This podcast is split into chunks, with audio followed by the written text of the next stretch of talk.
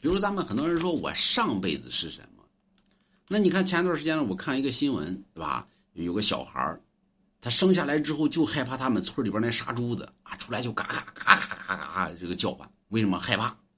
后来等小孩长大了之后，小孩说上辈就是他把我宰了。说你上辈是啥？我上辈是个猪啊，隔壁的隔壁村那猪就是他杀的。而且他描述出来，这个小孩呢描述出来这个杀猪的在杀那头猪的时候的所有的情景呀，给这杀猪的吓的，那么这杀猪的从此之后再也不敢杀猪了，因为想一想杀猪呢，就想起那个小孩了。说小孩呢说我上辈是个猪，说真的吗？哎，民间传闻啊，但是新闻媒体也报过这事二一个呢，我看那个还有一个说有个小孩啊。